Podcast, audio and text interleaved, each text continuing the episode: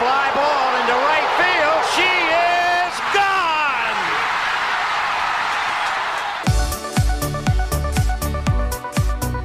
我是爱运动的子路，跟你一起聊聊运动赛事，聊聊中华职棒中心兄弟象。欢迎收听黄色性感带。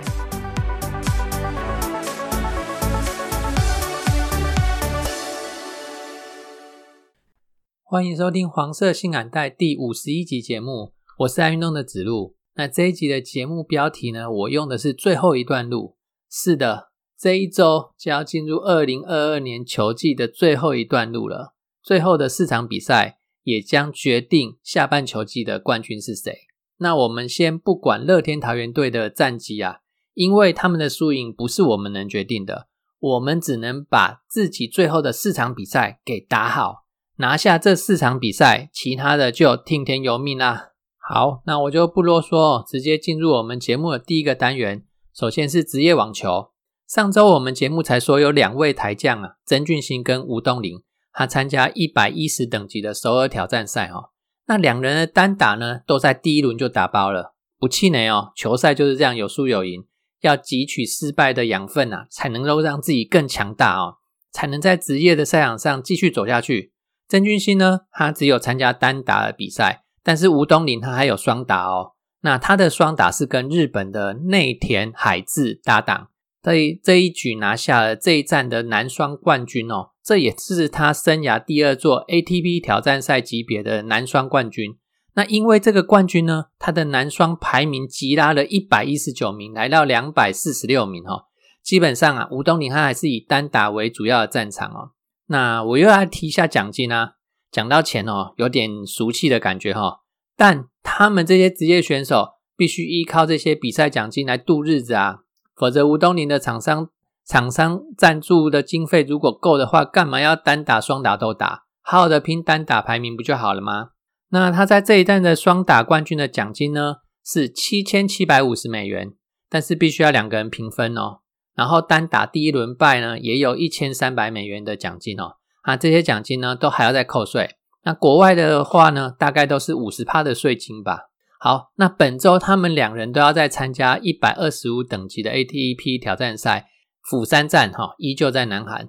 那曾俊欣一样是只有打单打，那吴东林呢，则是单双出击。双打呢，继续跟上一站一起夺冠的内田海志搭档，期待他们有好成绩哦。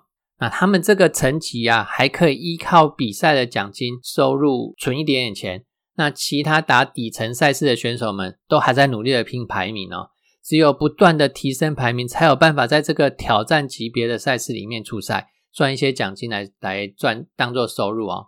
那台湾选手呃，还是以曾俊欣的八十六名为最佳啦，再是吴东林的两百零六名，许玉修三百三十五名。那女子单打的话呢？最高的是葛兰乔安娜的两百五十名，梁恩硕四百五十三名，李佩琪四百九十一名。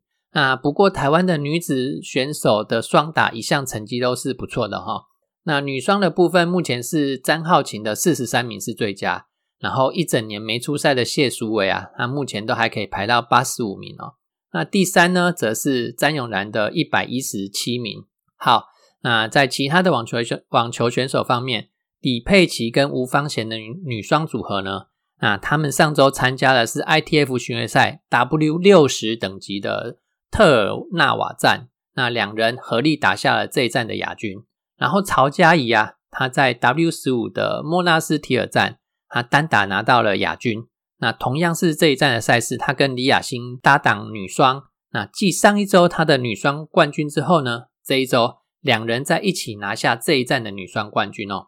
再来，另外一组搭档卓一轩跟卓一成的姐妹搭档哈，参加的是 ITF 巡回赛 W 十五等级的沙姆沙伊赫站，姐妹两人合力捧起了这一站的金杯哦。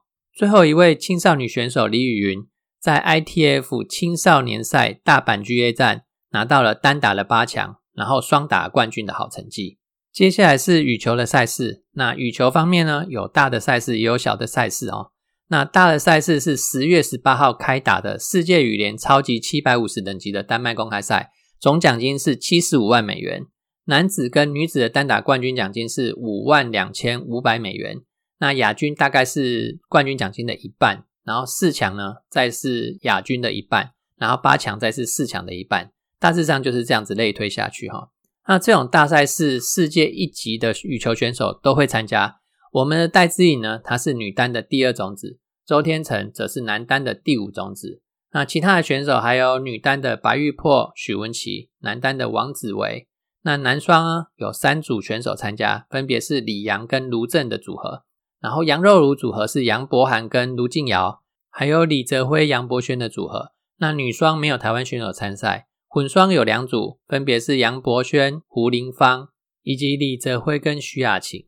那另外一个比较小的赛事哦，是世界羽联挑战级别的赛事——澳洲本迪哥挑战赛，总奖金呢是一万五千美元，冠军奖金是一千三百五十美元。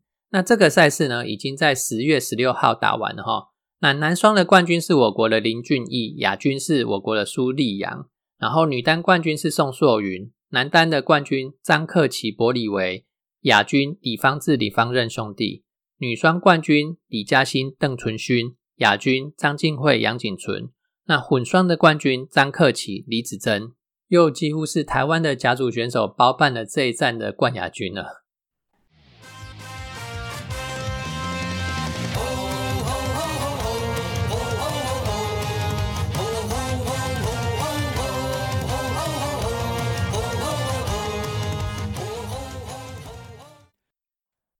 再来是中华职棒的部分哈，那上一周的第一场比赛呢是对战乐天桃园哦，那那一场比赛内容已经放在上一集的节目里头，那所以这一集的节目呢就从十月十二号礼拜三对富邦悍将三连战的比赛来开始讲哦。那双方的先发投手，我们是因为腰部紧绷而跳过一次先发的新羊头泰勒，那富邦悍将呢就是月月陈世鹏啦。那泰勒在这场比赛缴出七局无失分的好投哦，写下来台的代表作哦。那攻击方面呢，黄伟胜在第三局上半的安打送回了岳东华，敲回全队的第一分哦。那岳振华呢，再把黄伟胜给打回来，二比零领先。然后文杰在第六局跟第八局都把垒上的威城给送回本垒，再添两分，就形成四比零的局面啦。那泰勒的好投啊，差点被第八局上场的李正昌给搞砸哦。那富邦在一次四坏球加上三支安打的情况之下呢，就攻下了三分，还好啊，李正昌及时回稳守住了第八局，然后李吕彦青上来守住第九局，最终四比三赢球。那这场球当然要看一下泰勒啦，泰勒一百零零一百零六球完投七局，也仅仅被敲出两支安打而已哦。那另外有六次的三振跟一次的四坏球没有掉分，整场啊展现出了压制力哈。朱总表示。泰勒现在不会有太明显的坏球哦，之前偏高坏球会比较多一点，那现在比比比之前稳定多了啦。啊，这下子教练团哦要烦恼泰勒跟奥特罗二选一的问题啦。那我上一集节目里面呢有说到季后赛会带宝拉跟弗莱西，然后泰勒跟奥特罗二选一嘛哈。那呃我是没有看其他人的节目啦，比如说什么驾驾训或者是团长他们的节目我通通都没有在看。那我的内容啊，是我自己对球赛的观察而已啦哈。那这样球赛有另外一个焦点人物是黄伟胜，他现在三局上的时候，安打下回全队的第一分嘛。那连三连三场都贡献了胜利打点哦。不过这这一次呢，他球棒放置的位置哦，成为大家讨论的话题哦。三局上放在靠近一垒侧，五局的打席呢，却把它放在本垒前面哦。那副棒悍将的捕手戴培峰差一点绊倒哦。啊，还赶快跳起来才把球传到一垒哦。林威柱祝总也表示啊，这点会提醒黄伟胜啊，但也怕那个黄伟胜太在意，反而影响打击嘛。那的确啊，选手在打击的时候，他的精神要百分之百花在打击上面嘛。那我们回头来看一下严红军他踢球棒，然后把球棒踢在呃三垒回到一垒的这个路程中间的那件事情哈。一个捕手他当然要把全部的精神。放在球跟垒上跑者的位置身上，会不会发生本垒攻防战？球会不会回传到我本垒这个位置来？如果不会发生本垒攻防战的时候，我要赶快把球传到哪一垒的位置上面去？我必须全程关注在那边。我怎么可能会把精神花在呃，我要还要把球棒要看他看看他要踢到哪里去呢？那这还只是事后的问题哦，还有个事前的问题，就是谁把球棒放在那边的？呃，事情的对错跟颜色绝对没有关系哈。我们要先检讨的绝对是球棒为什么会出现在那边。如果球棒不会出现在那边，就不会有后面所有的事情了。回头才来看严红军踢到球棒的那件事情，我是觉得啦，这件事情跟严红军没有非常大的关系，因为他必须要全神贯注在球跟垒上跑垒员的状态。那这是我个人见解的部分啦，哈。那再来是十月十三号礼拜四跟富邦三连战的第二场，那这场呢就换成是我们主场啦。双方的先发投手则是江少庆跟吴泽元哈。那吴泽元从五月十一号击败统一师开始呢，已经超过五个月，不知道败投是什么滋味了啊。那今天呢，就是呃十月十三号这一天呐，又投了六点二局，被打出六十三打，失掉三分，都是因为全垒打哈，分别是戴飞峰的两分炮跟。陈真的平飞阳春蛋哦，不过没关系，那我们的打线这场有帮忙啊。三局下靠着安打、畜生、保送、双盗垒等等各式各样的招数哈，上垒取得分数。那这一局呢就拿到了四分，然后五局下再靠着岳振华、陈子豪的连续安打再攻下一分，第五分进账。那七局下呢，陈子豪再来一支阳春炮，最终就以三比六来取得胜利啦。吴泽源夺下本季的第十一胜。而且是十一连胜，继续推升队史本土投手最长的连胜纪录哦。那也是中职近十年来首位投出十一连胜的投手哦，也重新回到那个投手的防御率排行榜，以二点八一哦排名在第五哦。而这场胜利之后呢，我们下半球季的封王数字呢也降到了五。再来是十月十四号礼拜五跟富邦三连战的最终战呢，先发投手分别是安德森跟奥特罗。那奥特罗在第二局啊就被敲出了两分炮哦。我们呢遇到安德森就打不好，第三局拿到一分，第六局呢又因为副帮外手对飞球的判断不佳，我记得好像是王思聪哈，让王威成这支安打变成三垒安打，记录上是三垒安打。陈子豪再把追平分给打回来，二比二平手哈。双方的先发投手都以优质的先发无关胜负退场哦。悍将的安德森呢七局是两分。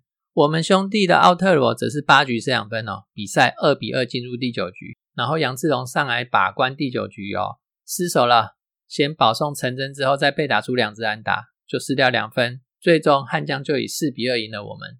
这一战呢有几个跟记录相关的内容哦，首先是富邦悍将的教练詹志尧啊，他原先是站在一垒的指导教练，那九局上呢他上来代跑，这也是他生涯第九百九十八场出赛哦。然后第九局下，富邦派上富兰哥上来关门哦。那他投出最快球速一百六十公里哦，追平也是同样是富邦悍将的前身呐哈。二零一三年义大犀牛队的羊头强克他的一百六十公里哦，并列中职最速纪录、最快速的纪录啦哈。那另外呢，我们的羊头泰勒在星期三的比赛有好表现哦。那这一场奥特罗被击到喽。这场投了八局，只有差在第二局被打那发全垒打哦，否则内容哦也是很优秀。这下就让招安团烧脑了，泰勒跟奥特罗之间该如何选择呢？好，接下来进入我们最后上一周的最后一场球，十月十六号礼拜天在澄清湖球场迎战统一师哦。那先发投手分别是江承彦跟德保拉两个人的对决哦。这场球赛的焦点变成不在投手身上了。因为两队的第四棒打得都非常的好，胡金龙跟我们的炸裂陈子豪，你一拳我一拳的哦，分别都有全 A 打哦，也都打出了四分打点，但我们还多了姜坤宇在第二局下的两分打点的三连安打，中场呢四比六我们获胜，在下半季跟乐天的差距呢拉到拉大到二点五场哦，那陈子豪本周很夯哦，先来看一下他今天的成绩。四个打数，一支全垒打，一支三垒打，四分打点，拿下单场的 MVP 哈，也达成本季的第十轰，更是连七季全垒打都达到双位数哈。先发的德保拉拿下这场胜投之后，本季也来到第十三胜啊，跟乐天的狂威呢并列第一名。但是我们只剩下一周四场的赛程啊，那乐天还有七场球赛要打，所以狂威可能还有两次的先发机会哈。那个人奖项的部分。呃，差距都很近，强求不来的啦哈。我觉得还是要以季后赛的调整为主哦，呃，不要去强求个人的奖项哦。好，那接下来我们来看一下上周的投打状况哦，哈。那不含星期一有四场的比赛哦。那四分的状况分别是三分、三分、四分、四分。那单周取得三胜一负。那四场比赛啊，哈，平均的 ERA 跟 WHIP 分别是三点二五跟零点九一七，场均四分三点五分，仍然是具有水准哦。那打击的三维平均呢，点二六七、点三一九、点四一二，场均得分是四点五分，OPS Plus 是一百一十九，也都差不到哪里去啊。那来看一下输掉那场比赛，主要是投手部门在牛棚方面没有 hold 住哦。打线又被富邦的那个安德森给压制住，投打都比对手还要差的状况下，那输球就不冤枉啦。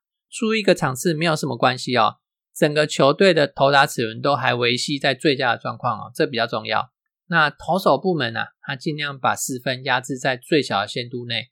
这几周的打者都会轮流跳出来当英雄哦。那像上周最明显的就是我们的炸裂陈子豪啦，四场比赛哦。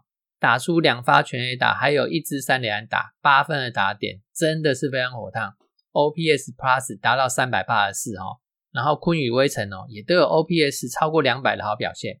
那岳正跟文杰啊，还有其他球员有稍稍的下滑，没关系，最后一周了，要想办法咬住啊，再冲刺一下就到终点啦。可以来看一下最后一周打线上谁会跳出来继续当英雄哦。那投手方面还是要看泰勒跟奥特罗的竞争哦。那如果两个人持续维持优异的表现啊，会不会动摇到福来起季后赛的位置呢？那我个人是觉得不会啦。那最后我们剩下四场比赛了，乐天桃园还有七场哦。其实乐天也默默三连胜了哈。我们目前还有下半季领先的位置，跟排名第二的桃园有二点五场的胜差。但是这个第一名的位置还有变数哦。今天的今年的比赛到了最后一周都还在竞争。球队的战绩是头打的个人成绩也都是，兄弟们加油啦！上周确诊的许基宏跟宋承瑞哦，分别在十五号跟十六号出关哦，也都跟着球队要开始练习哦。那球队原本想要让许继宏在十八号的二军总冠军战上场啊，但是因为许继宏今年没有在二军登陆过，所以按照联盟规定，没有办法在二军的总冠军上场打击啊，哈，也守备啊，都都不行了哈。那宋承瑞呢？